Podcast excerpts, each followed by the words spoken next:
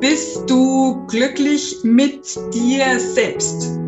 Oder hast du schon mal etwas von dem Glücksregler gehört?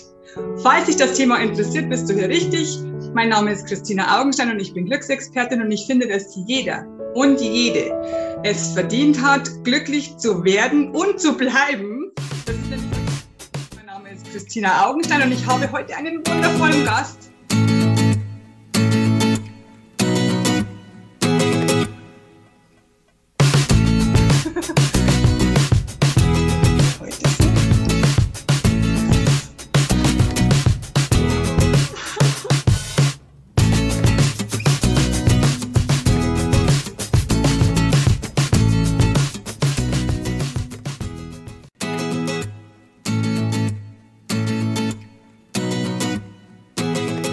Das ist nämlich heute das Thema und ich begrüße aus tiefstem Herzen bin ich, ich bin so erfreut, dass er zugesagt hat, Dr. Rüdiger Dahlke. Herzlich willkommen.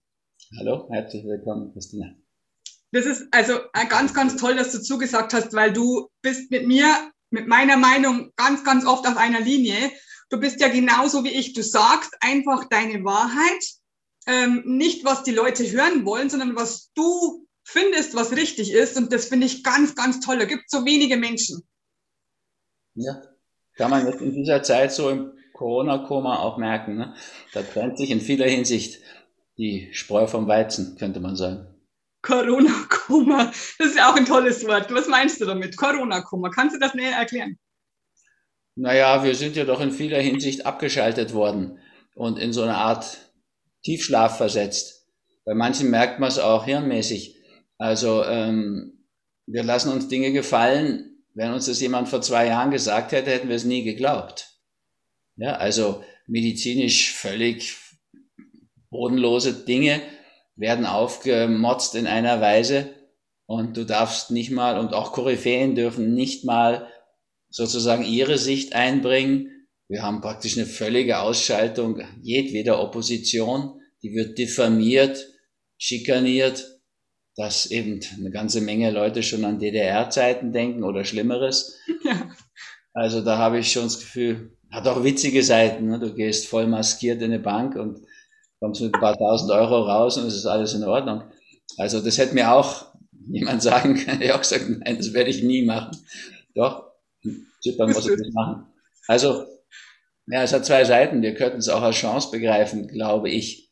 Ja. Aber es ist schon auch muss ich sagen, auch persönlich so. Also der Verlag, mit dem ich über Jahrzehnte wirklich konsequent Bestseller produziert habe, der hat das, mein Buch zu dem Thema, rückblickend, hat das abgelehnt, weil zu impfkritisch und naja, zu verstörend für die Leute, also einfach nicht Mainstream. Aber meine Bücher waren nie Mainstream. Ja, also Krankheit als Symbol, Krankheit als Weg, Krankheit als Sprache der Seele. Die Leute sehen Krankheit negativ. Ich sehe es auch positiv. Ja, wie auch immer, ich war ziemlich baff über die Reaktion meines Verlages. Und ähm, das ist dann wirklich in, ja, haben wir sein lassen sozusagen. Mhm. Aber ich habe ja Gott sei Dank noch einen anderen großen Verlag, GU, und die haben das dann sogar in die andere Richtung genommen. Und die haben das nicht, ich hatte es, wollte es nennen, sind wir noch zu retten? Fragezeichen, Ja und wie? Fragezeichen, Ausrufezeichen. Mhm. Und bei GU haben sie das jetzt ganz offensiv Corona als Weckruf genannt. Ah ja, toll. Kommt das habe ich noch gar nicht gesehen, das ist ja der Hammer. Warum habe ich das verpasst? Nee, nee, das gibt's noch nicht. Das kommt am 1. September raus. Deswegen, okay, deswegen. Weil, weißt du was, ich habe dich gar nicht vorgestellt, weil ich einfach denke, dass eigentlich dich jeder kennt, glaube ich.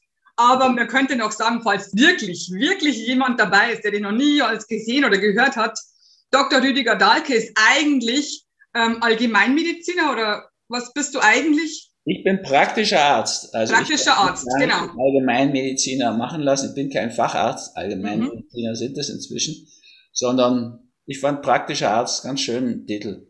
Ja, genau. Mache ich schon lange nicht mehr, muss ich auch sagen. Ne? Ich habe gar keine Praxis mehr. Ich war auch lange Zeit, 30 Jahre Psychotherapeut, aber mache ich jetzt nicht mehr. Ich mache heute eigentlich nur noch Ausbildungen, online, Fasten, Kurse, Frühjahr und Herbst. Und genau. Challenge, also Idealgewicht-Challenge, Individualgewicht-Challenge, solche Dinge. Und integrale Medizinausbildung in Tamanga, hier gebe ich noch Seminare zum Fasten, Meditation. aber werde auch nächste Woche 70, also ich bin schon pensionsreif sozusagen. Nein, nein. Pensionieren. Äh, ich möchte auch nicht in Pension gehen, das halte ich für ein schädliches Konzept. Ja. Aber ich möchte doch ähm, mich weiter einmischen, aber auch mehr Zeit haben und habe jetzt Corona-bedingt ein halbes Jahr in Zypern verbracht, das letzte halbe Jahr. Und das hat mir eigentlich sehr gefallen und das werde ich in Zukunft öfter machen. Mhm. Und sieben, acht Monate in Zypern bleiben. Da habe ich ja schon immer seit Jahren überwintert und Zeiten verbracht. Und einfach mehr Zeit auch für Meditation haben und für mich. Aber auch gerne mehr Menschen auch erreichen. Das tue ich auch immer noch. Also das ist ganz erstaunlich. Egal, trotzdem, was Wikipedia schreibt, da wird man ja diffamiert und diskriminiert. Echt? Als Mensch, der für Spiritualität und Komplementärmedizin steht. Ja, Wikipedia ist eine Hetzorganisation gegen alles Spirituelle und gegen alles äh, Komplementärmedizinische. Und 95 Prozent schätze ich mal ist in Ordnung, was da kommt. Du kannst du Filme nachschauen und so, das ist ja. super. Ja. Aber das andere nicht. Aber die große Mehrheit scheint sich danach Gott sei Dank nicht zu richten. Und ich muss sagen, also gerade auch so eine Ausbildung bei Unity angefangen zum ganzheitlichen Gesundheitsberater. Mhm. Und da machen hunderte von Menschen mit. Das freut mich. Also ja. ich mische mich noch gerne ein, aber trotzdem will ich mehr Zeit haben auch für uns und mich. Natürlich, du, äh, du hast ja wie viele Bücher? Über 50? Keine Ahnung, geschrieben? Ist nicht so einfach zu sagen. Viel und 70, sage ich immer weil natürlich auch einige zusammengeschrieben sind. Also Krankheit des Weg ist mit Torvald Detlefsen geschrieben. Das ist mein Thema, meine Deutungen, aber er hat über die Hälfte geschrieben sogar davon. Mhm. Und ähm, so gibt's eben doch Bücher, die viel, viele habe ich mit Margit, meiner ersten Frau, zusammengeschrieben. Genau. Und äh, dann kann man die gar nicht mehr so einfach zählen. Die ja, das verstehe ich. Die können nicht nur zu mir, die können dann auch zu den anderen. Ich habe drei und du hast 74. das ist ja lustig. Ja, geht ja nicht um die Quantität bei Büchern, sondern die Qualität. Aber es ist auch möglich, die Quantität und die Qualität zu verbinden. Ja. Ich bin ja auch wahrscheinlich mehr als doppelt so alt wie du und dann habe ich mehr Zeit gehabt zum Schreiben. Vielen Dank fürs Kompliment, aber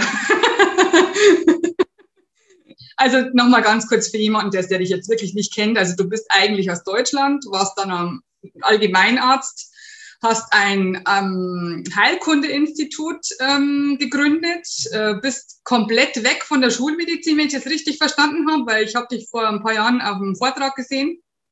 Hm. Oder fast, fast weg von der Schulmedizin. Ich kann sicher sagen, ich habe viel mehr Spielfilme in meinem Leben verschrieben als Pharmaka der Schulmedizin. das immer. Und es ist auch ein Buch daraus entstanden, Hollywood-Therapie. Das, das, das Spielfilme über unsere Seele verraten. Ich habe sehr viele Bücher von dir, sehr viele CDs, äh, wirklich durch die Bank, aber das kenne ich noch nicht mit Hollywood. Hollywood-Therapie, ganz wichtiges Buch. Da kannst du über den Abend den ganzen Tag retten. Und damit, da das Leben aus Tagen besteht, auch das Leben. Also von, von daher, ich habe die Schulmedizin im Auge, kenne sie gut, habe sie studiert, hab, bilde mich da auch fort, lese die Studien, aber ich benutze, wende sie nur im Notfall an für mhm. Notfall finde ich sie auch angemessen. Absolut, sage ich auch immer. Für die meisten Situationen allerdings ist sie nicht mein Stil. Also ich interessiere mich eben für Heilung, für Vorbeugung. Mhm. Und wenn du durch Wegschneiden und Unterdrücken, was die Schulmedizin macht, kannst du jemanden nicht heiler machen. Ja, dann nimmst du halt Teile weg, die ja. nicht mehr funktionieren. Und, und das kommt dann woanders wieder, oder? So ist es, ja. Genau. Also insofern bin ich schon in einer gewissen Opposition zur Schulmedizin, aber ich bin auch dankbar im Reparaturbereich, bei Unfällen und so weiter. Richtig, Notfall. Mhm. Und ich meine auch jetzt so, in dieser Corona-Situation, bin ich nicht der Meinung, dass wir nur mit Krieg das schaffen werden. Krieg gegen Viren, Krieg mhm. gegen Bakterien. Das ist ein Aspekt. Da gehört eine Komplementierung dazu. Wir müssen unser Abwehrsystem steigern, stärken. Dann, nur dann wären wir fertig damit. Da bin ich ganz sicher. Aber das heißt nicht, dass ich jetzt nicht äh, eine intensivmedizinische Behandlung, wenn die wirklich zwingend ist, was viel, viel seltener der Fall ist, als es geschehen ist, ja. dann würde ich sie für richtig halten und wäre auch nicht dagegen.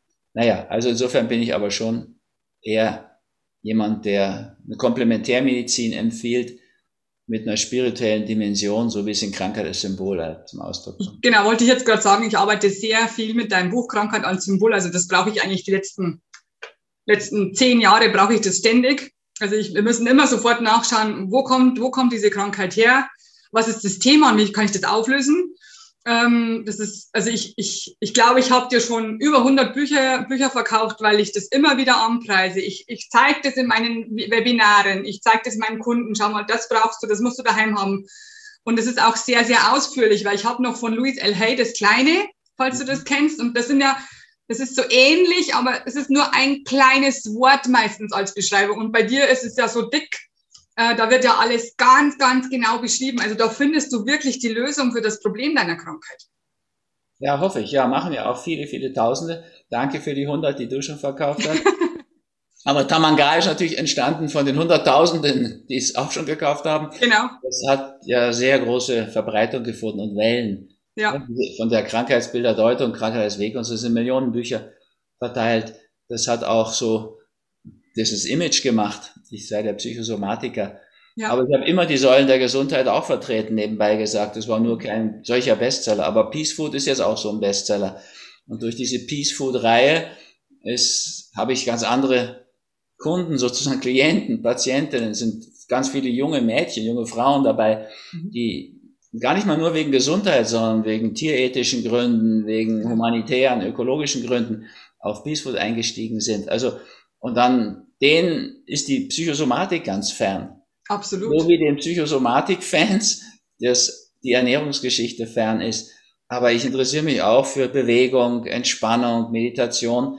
Da gibt es jetzt nicht solche Bestseller mit solchen Zahlen, aber ich bin immer sozusagen ja mit dem Bild sozusagen geprägt, geschlagen, wo gerade ein Bestseller da ist. Natürlich. Aber dazwischen gibt es auch Bücher, die sehr gut gehen, aber jetzt nicht solche. Mhm. Peace Food steht in meiner Küche. Man soll vielleicht auch dazu sagen, weil das haben, kennen vielleicht auch nicht viele. Äh, in Peace Food geht es um vegane Ernährung. Äh, also tierfrei, komplett tierfrei. Und das hat mein, mein Welt auch auf den Kopf gestellt, als es rausgekommen ist. Also ich bin dann ziemlich schnell Veganer geworden. Vegetarier war ich schon. Äh, das hat, das war auch ein, also für mich auch ein Bestseller. Ein Best, ja, Bestbuch. Genau. Da ist auch eine ganze Reihe entstanden, wie bei der Krankheitsdeutung auch. Ne? Da Richtig. Letztlich Krebs, Wachstum auf Abwägen, Altern als Geschenk, sind alles Bücher, die ja in dieser Schiene der mhm. Krankheitsbilderdeutung sind. Und bei Peace Food ist das auch so. Ja. Ich habe dann ja relativ schnell gemerkt, dass nur weglassen einfach nicht gut schmeckt. Und schmecken ist wichtig beim Essen, an erster Stelle wichtig. Ja. Dann erst gesund für mein Gefühl, weil du kannst nichts, was nicht schmeckt, du, das kannst du einfach nicht durchhalten. Mhm. So habe ich dann Peace Food, das vegane Kochbuch gemacht mit den besten Köchen, die ich kannte und den besten Rezepten, bestschmeckenden Rezepten, war wieder ja. ein Bestseller. Und dann habe ich gemerkt, die Leute verbrauchen so viel Zeit fürs Essen, ist ja auch nicht angemessen. Dann ist entstanden Peace Food, vegan, einfach schnell. Aha. Und schnell. Kriegst du überall, geht rasch. Und so Peace Food Keto Kur und so, so geht es weiter. Und das große Peace Food Kochbuch. Da ist eine ganze Kette draus entstanden und ja auch mehr als eine Welle, ist ja inzwischen ein Lebensstil. Und da bist du auch einfach ganz vorn dabei gewesen. Aber im Endeffekt hat es sich ja doch sehr verbreitet. Das sind so die zwei Dinge, die am meisten Verbreitung haben. Mir persönlich ist zum Beispiel die Basis mindestens so wichtig. Ne? Schicksalsgesetze, Schattenprinzip, Lebensprinzipien ist so die philosophische Basis. Habe ich auch alle. Mhm. Die ich, also ich arbeite anscheinend sehr, sehr viel mit deinen Büchern. wenn, ich, wenn, du die, wenn du die Bücher jetzt alle sagst, dann habe ich die alle. Die stehen alle neben mir in meinem Regal. Ähm, ja, weil, weil ich finde, dass eigentlich alles, was die Menschen bisher gedacht haben, also so aus der alten Schiene, das hat sie nicht weitergebracht. Also man muss tatsächlich die Wahrheit aussprechen, auch wenn sie, äh, wenn sie die Leute nicht hören wollen, weil nur so kommen sie weiter. Nur so. Ich so. möchte, dass es so ist, ja. ja. Also ich sage ja oft Menschen dazu, sie müssen mich nicht fragen, aber ich lüge dann nicht. Genau. Sie können einfach das sein lassen, nicht zu fragen, aber wenn sie es tun, dann sage ich ihnen die Wahrheit, so wie ich sie empfinde und sehe. Und da kann ich auch manchmal vorwarnen. Aber verbieg mich jetzt nicht für jemand anderen oder auch um im Mainstream mitzuschwimmen. Abgesehen davon ist das auch eine alte Erfahrung. Wenn du an die Quelle willst, musst du sowieso gegen den Strom schwimmen. Ne? Geht nicht. Das ist ein toller Satz. Wenn du an die Quelle willst, musst du gegen den Strom schwimmen. Das, das ist ja ein geiler Satz. Den muss ich mir merken. Also im Meer. Im Meer ist auch nicht schlecht, muss man sagen. Ne? Aber die mhm. Quelle hat auch so ihre Qualität. Oh, vor allem, weil du musst sagen, meine Hauptarbeit ist Rückführung. Also man muss zurück, äh, nicht in frühere Leben, das mache ich eigentlich selten, sondern man muss zurück zu, zu der Quelle, zu, zu der Ursache zum Beispiel, damit man sie auflösen kann. Ja, das ist ja auch so eine ärztliche Standardfrage. Womit hat es begonnen? Wann hat es begonnen? Was fehlt Ihnen? Ne? Eig eigentlich nicht. Eigentlich fragt es der Arzt gar nicht mehr. Also ich finde nicht. Heute viele nicht mehr. Ja. Aber schauen, es gibt schon noch Ärzte, gibt auch viele Mediziner und leider auch einen Haufen Mediziniker. Aber im Endeffekt ist es schon die Urfrage der Ärzte. Ja. Was fehlt Ihnen? Wann ja, hat genau. Und was sagt's uns? Wäre noch meine Frage dazu. Ne? Das ist so die Krankheitsbilderdeutung und die Philosophie dazu. Genau. Also machen nur ganzheitliche Ärzte und es gibt sehr, sehr wenige davon, leider. Ach, ich muss sagen, also ich wäre froh, wenn es jetzt in dieser Corona-Situation auch nur annähernd so viele Journalisten gäbe, die zu ihrem journalistischen Ethos stehen, mhm. Ärzte, die sich auf ihr ärztliches Ethos berufen. Mhm. Ich meine, das sind ein paar, sind sehr bekannt geworden. Am Anfang waren es alles auch Ältere, die schon emeritiert waren oder pensioniert, Sucharit Bhakti oder Wolfgang Wodak oder aber inzwischen sind ja auch viele, die noch was zu verlieren haben beruflich, ne? also Professor Konkertz und solche Leute, die in der Praxis stehen, da Hunderte haben inzwischen gesagt, nee, da machen sie nicht mit, das ist nicht in Ordnung, das passt nicht und das ist unverantwortlich. Das höre ich von Journalisten überhaupt nicht. Also Heribert Prantl von der SZ, der ist liberal geblieben, aber der steht auf einsamen Posten in seiner Süddeutschen Zeitung. Ich glaube, es ist auch nicht mehr seine. Also die ist entsetzlich, also auch so, so platt manipulativ. Die Inzidenz ist wieder zweistellig. Ja, zehn ist sie. Das ist so gering, ja, ja. so gering. Ursprünglich hat es mal geheißen, über 50 müssen wir mit dem ganzen Theater anfangen. Jetzt die zehn. wieder zweistellig. Angst machen. Wenn Sie dann sagen, also es gab einen Todesfall in Sachen Corona statt letzte Woche zwei, dann schreiben Sie nicht, dass die Todesfälle um 50 Prozent zurückgegangen sind. Stimmt. Aber sie schreiben, die Inzidenz 70 Prozent gestiegen. Ja, ich meine, das ist eine solche Verdummung der Leute. Und das in einer Zeitung, die mal wirklich liberal war und eine Bedeutung hatte, wie die SZ. Ich lese die 30 Jahre. Es ist, ich lese nur weiter, weil ich einfach bezeugen will, was da Entsetzliches geschieht. Wie die manipulieren und einfach nicht mehr bringen, was Sache ist. Berge von Särgen. Ich rufe meinen Freund an, der ist Neurologe, genau in der Gegend in Italien, Oberitalien. Und der sagt, Rüdiger, das ist doch ganz einfach erklärt. Wir sind, als Italiener sind wir alle katholisch. Wir ja. durften bis vor kurzem gar nicht kremieren, also die Leichen verbrennen. Das war eine Todsünde im Katholizismus. Das heißt, wir haben in Italien kaum Krematorien. Und mhm. jetzt seit Corona müssen aber die Leichen verbrannt werden. Mhm. Und wenn du keine Krematorien hast, dann stauen sich die Särge. Und dann hat die Armee die dahin gefahren, wo sie halt Krematorien haben. Mhm. Und das ist auch schon längstens vorbei. Aber diese Journalisten, die sich heute Journalisten nennen, die recherchieren sowas ja gar nicht.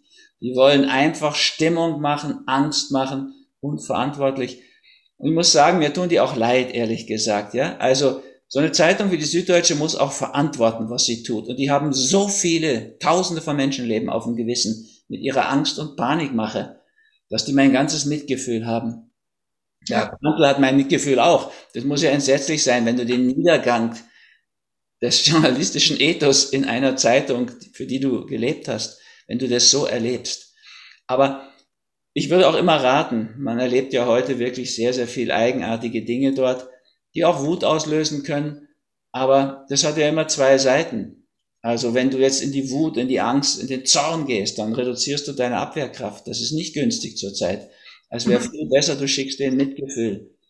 Und das ist so die buddhistische Grundeinstellung. Die kannst du auch als Christ haben. Ich bin ja ja Christ, aber mach eine buddhistische Meditation und würde Mitgefühl für ganz wesentlich halten. Ja. Schicken wir denen, die sich so benehmen. Wir wissen ja nicht, entweder wissen sie nicht, was sie tun, dann brauchen sie Mitgefühl. Oder die wissen sogar, was sie tun. Noch schlimmer für ihre Seelen, brauchen sie noch mehr Mitgefühl. ja. Und außerdem muss man ja auch sagen, das hat ja auch zwei Seiten. Also du kannst es immer auch als Chance sehen. Ich habe zum Beispiel mal ein ganzes Buch nur geschrieben wegen einer unsäglichen ORF-Sendung. Da haben die 45 Minuten über Alzheimer berichtet mhm. und nur berichtet, dass das, da kann man nichts machen. Das führt auf jeden Fall zum Tod. Man kann ein bisschen Denksport machen. Zu genau. einer Zeit, wo die Studie von Dale Bredesen, diesem Psychiater von UCLA, der Renommier-Universität in Kalifornien, die Studie war schon draußen, jahrelang. Die ja. konnte man wissen, kennen als Journalist. Ja, zehn Alzheimer-Patienten in verschiedenen Stadien mit Lebensstilveränderungen konfrontiert, wie, sie, wie wir sie auch machen, pflanzlich vollwertig, Peace Food, genau. frei und so weiter. Ernährung, Bewegung, Meditation wahrscheinlich, solche Sachen, oder? Ja, 36 Punkte. Und von zehn Patienten sind neun wieder ganz gesund geworden und der eine ist nur deutlich gebessert. Mhm. Das ist die Wahrheit. Ja. Nur das hat jetzt Konsequenzen. Wir wissen, Robin Williams hat sich umgebracht aus Angst, er hätte Alzheimer. Nein, echt? Ich habe ich hab nur Depression gehört. Aha. Ja. Und bei Gunter Sachs war es genauso. Aha. Die beiden würden noch leben, wenn fair berichtet würde. Eben. Wenn solche unsäglichen Journalisten tätig wären in angeblich öffentlich-rechtlichen Institutionen. Ich sage das Wort auch gar nicht mehr gern. Die sind nicht mehr rechtlich, die sind nur noch öffentlich. Was mhm. da verbreitet wird, ist nicht rechtens. Mhm. Aber das Schlimme daran ist, nicht nur zwei Prominente haben das erlebt. Das haben ja viele, hunderte, tausende erlebt. Genau. Und die Verantwortung dafür haben diese unsäglichen Journalisten, die nicht die Wahrheit berichten, die ja wissenschaftlich belegt ist. Also Mitgefühl für die. Und Vielleicht dürfen sie ja nicht von, von der Chefetage aus. Ja, das kann schon sein. Das ist, weiß ich auch von vielen Medizinern, die in Krankenhäusern arbeiten und so weiter, dass die nicht dürfen. Ja. Dass sie dann rausfliegen und so weiter. Genau, genau. Aber auch da ist natürlich, bist du dann gefordert. Und ich bin auch mal dann irgendwann, hat, nach kurzer Zeit habe ich schon aufgegeben, weil ich einfach merkte, das ist nicht meins, das kann ich nicht tun. Ich kann hier nicht als Arzt die Unwahrheit sagen und Menschen sterben daran. Das ist trotzdem völlig daneben. Sowohl für ein ärztliches als auch für ein journalistisches Ethos. Ja. Aber die gute Seite vom Schlechten für mich ist jetzt, es hat zu Altern als Geschenk geführt. Diesem Buch, das auch ein Bestseller ist, in dem so viele Menschen wirklich erleben können, wenn sie es umsetzen, dass man A vorbeugen kann, wunderbar, und B sogar therapieren und heilen mit Erfolg. Also ich muss sagen, auch ein Buch wie Krebswachstum auf Abwägen mhm. so entstanden, dass ich tatsächlich eigentlich das nicht mehr hören konnte, was da so von öffentlich-unrechtlicher Seite verbreitet wird. Und habe dann mal, was ich aus guten 40 Arztjahren weiß, auch aus schulmedizinischer Sicht über Krebs da niedergeschrieben in diesem Buch und so viele Menschen haben das auch gelesen und bessere Wege gefunden. Ja. Also immer alles Polaritätsgesetz, wichtigste der Schicksalsgesetze, hat eben alles zwei Seiten und in dieser schwierigen Situation würde ich raten, scha zu schauen, da gibt's vor all dem Angst, dem Horror und so weiter, gibt's natürlich auch eine positive Seite. Ja, wenn die Berge von Särgen immer wieder dieselben Bilder bringen, wollen sie uns den Tod nahebringen. Okay. Und wir müssten uns, und das sagt uns doch Corona auch, mal mit dem Tod auseinandersetzen. Auf alle Fälle. Dass das Leben endlich ist, das menschliche ja. Leben ist endlich. Ja. Wenn das durchschnittliche Todesalter mit und an Corona, ja, ein intelligenter Mensch würde sowas übrigens auch unterscheiden, das ist bisher immer so gewesen, aber geht nun nicht mehr. Das wird gleichgezählt mit und an Corona. Und ja. dieses durchschnittliche Todesalter liegt über 83, mhm. also oberhalb der Lebenserwartung, mhm. dann könnte man von der Panik ein Stück runterkommen, weil Menschen oberhalb der Lebenserwartung, die sterben mit großer Wahrscheinlichkeit. Und da kann man rumrechnen, wie man will. Lächerliche Rechnungen werden da aufgemacht. Angeblich hätten die noch 9,6 Jahre zu leben gehabt. Bitte, dann wäre das Durchschnittsalter ja über 90 in Deutschland, was ja einfach nicht der Fall ist. Aber ich habe es erst in Telegram gepostet. Das ist ja übrigens ein Kanal, der wenigstens, wo wenigstens nicht gelöscht wird, mhm. zensiert wird. Da hat das jemand nachgerechnet und der kommt dann auf minimale Zahlen. Ja, also diese Menschen sind nur wenig vor ihrem sozusagen angelegten Tod mhm. der Statistik her gestorben. Mhm. Da geht's um kurze Zeit ein Zehntel von dem, was die da Mainstream-mäßig ausrechnen. Naja, die müssen das verantworten. wir könnten uns anders orientieren, würde ich auch raten, einfach solche Zeitschriften nicht mehr lesen. Ich tue das bei der Süddeutschen auch nur noch, um zu sehen, wie weit kann man sich verirren. wie weit kann man von einer liberalen Zeitung zu einem dermaßen tendenziösen, einseitigen Blatt verkommen. Ja. Und ich bewundere immer wieder den Herbert Prantl, den ich immer noch, immer gern gelesen habe, immer noch gern lese.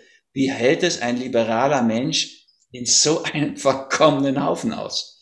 Ja, wo einfach das journalistische Ethos verkommen ist. Und nochmal, mhm. ich meine es nicht so böse. Die haben mein Mitgefühl. so wie, wie Mediziner, die sich verbiegen lassen, Obrigkeiten. Ich meine, selbst die, die Lobbyisten da, euer Gesundheitsminister und solche Leute, verdienen einfach Mitgefühl. Ja, also das ist ja schon auch eine schwierige Position. Dann kauft sich eine Millionenvilla und ähm, macht Panik und äh, Angstpropaganda orientiert sich nur an Alarmisten. Hm, das muss er alles mal verantworten, der Mann. Der kann einem leid tun. Ja. ja. irgendwann, gut, mit 70 bin ich da näher dran wie der. irgendwann ist mal auch der Punkt, wo du das verantworten musst. Ja, du musst ja in jeder, in jedem Lebensübergang ist ja immer Bilanzzeit. Ja, in der Lebensmitte muss er auch mal zurückschauen. Und am Lebensende musst du halt über das Ganze hin und rückweg zurückschauen. Absolut muss man sich ja auch nicht so schwer machen, wie die es tun. Aber es gibt schreckliche Auswege. Die, die eiserne Lady Thatcher ist dann ins große Vergessen abgedriftet. Genau. Die wurde weggeschafft. Ihr Freund, ihr Freund Ronald Reagan auch. Mhm. Also, das ist ja schon ein schlimmer Ausweg, wenn einem nichts mehr bleibt, als das zu vergessen, was man angerichtet hat. Da wäre es mhm. besser, nicht so viel anzurichten und wacher zu sein und für uns wäre es einfach besser, nicht zu werten, sondern Mitgefühl zu entwickeln und richtig zu stellen. Also ich meine, im Endeffekt machen wir das jetzt hier ja richtig stellen. Aus unserer Perspektive, die ja nicht die einzige ist, keine Frage, aber doch haben wir die Tendenz, jetzt unsere Meinung zu sagen, jetzt mal ohne Rücksicht auf irgendwelche Verkaufszahlen oder Erfolge. Absolut. Sponsoren. Genau. Ich habe da keine Sponsoren. Genau. Und auch ehrlich gesagt ja nicht für so. so sollte es auch sein. Also ich habe mein Arztleben ganz gut ohne Sponsoren hingekriegt und äh, bin da auch ganz froh. Jetzt hast du vorher von Vorbeugung gesprochen. Da, da habe ich auf deiner Website ein ganz tolles äh, Medikament gefunden. Ich muss jetzt schon Medikament sagen, weil es ja äh, so eine Verpackung hat. Und ich habe mir gedacht, was ist denn jetzt das wieder? Das heißt Amorex. Und dann habe ich hingeklickt auf Inhalts, äh, also auf Zutatenliste. Und dann war das ein Vitaminpräparat. Und du hast vorher noch gesagt, bevor wir aufgenommen haben, dass du das selber nimmst. Erklär mal da. Da hast, hast auch mehr Sachen, habe ich gesehen. Also was machst du für Vorbeugung? Das ist schon mehr als ein Vitaminpräparat. Mhm. Also das enthält auch die Vorstufen von den Neurotransmittern Serotonin und Dopamin, die mir ganz wichtig sind. Also ich nehme das erstmal, weil da B12 auch drin ist. Und mhm. als Peace Food Esser, pflanzlich vegan, muss ich aus meiner Sicht der Dinge unbedingt B12 zu mir nehmen. Ja. Es sei denn, ich esse aus meinem eigenen Garten ungewaschenes Obst und Gemüse. Dann mhm. ist an den Oberflächen genug B12. Genau. Aber das haben nicht mal in Tamanga hier die Köche akzeptiert und die Gäste auch nicht. Wir wollen natürlich blitzsauber geputztes Obst und Gemüse, möglichst noch poliert. Und äh, ja, ja, mein Mann schimpft mich, ich muss mal schnell was sagen, mein Mann schimpft mich immer, weil ich immer alles, ich habe ja nur Bio, ähm, ich habe jetzt nicht so einen großen Garten, wo ich so viel an, anbauen kann. Ich kaufe ja nur Bio und ich, ich wasche nie etwas ab. Und er sagt immer, das musst du abwaschen. Nein, das wasche ich nicht ab, fertig. Ihr habt da beide ein bisschen recht. Ne? Also ja. du hast schon recht aus dieser veganen Perspektive, aber dein Mann hat auch ein bisschen recht. Man weiß ja nicht, wo das Zeug herkommt. Richtig, und wer es schon angefasst du auch als Bio kaufst, das kann ja eine weite Reise hinter dir haben. Mhm. Insofern sage ich immer extra eigener Garten dazu. Ja. Pauschal würde ich nicht empfehlen, auch Biogemüse einfach nicht zu waschen. Aus diesen Gründen. Das kommt ja manchmal, im deutschsprachigen Raum kannst du sehr sicher sein, dass das wirklich Bio ist. Aber ansonsten weiß er nicht so sehr genau, wo das herkommt. Mhm. Also diesbezüglich, naja, also wir müssen B12 dann einnehmen, und zwar das richtige, Methylcobalamin. Ja. Nicht dieses Amino, äh, Cyanocobalamin, was mhm. da in der Zahnpasta drin ist und so weiter. Mhm, mhm. Das geht nur für Leute, die ganz sicher sind, dass ihr Magen ganz gesund ist und die noch jünger sind. Für Menschen, die jetzt ein Magenproblem haben oder so alt sind, die können sich nicht darauf verlassen, dass sie das aufnehmen. Mhm. Das habe ich schon sehr unangenehm erlebt. Die nehmen dann so ein Cyanocobalamin für drei Jahre und haben dann richtig Mangel. Mhm. Man muss als Veganer wirklich unbedingt aufpassen, weil die Blutsymptome kriegen wir gar nicht. Ja, also die, die Blutsymptome werden von der Folsäure kaschiert und wir haben so viel Folsäure. Die Normalbevölkerung hat ja zu wenig Folsäure. Ne? Wenn du jetzt schwanger bist, gehst zum Arzt, kriegst sofort Folsäure. Genau, als erstes. Reflex. Aber Veganerinnen brauchen das nicht. Folsäure ah. hat Blattsäure. Das ist natürlich, wenn du genug Salate und Gemüse isst, hast du da genug. Mhm. Und das kaschiert dann die Blutsymptome. Also die perniziöse Anämie, Morbus Birma, kriegen Veganer praktisch nicht. Okay. Aber die kriegen dann ein bisschen später die neurologischen Symptome. Und die sind dann, wie Ärzte sagen, irreversibel. Die kannst du nicht mehr rückgängig machen. Ah. Also du kannst und du darfst nicht warten, bis du da Ausfälle bekommst. Mhm, mhm, also ist mir ganz wichtig, dass da in dem Amorex, was ja ursprünglich mal ein Mittel gegen Liebeskummer war, auch in dieser Medizinverpackung ist, ähm, dass Aber. da das richtige B12 drin ist. Mhm. Dann ist auch noch B6 drin. Das ist mir persönlich wichtig, weil dann kann ich meine Träume viel besser erinnern, wenn ich das abends, morgens und abends nehme ich das.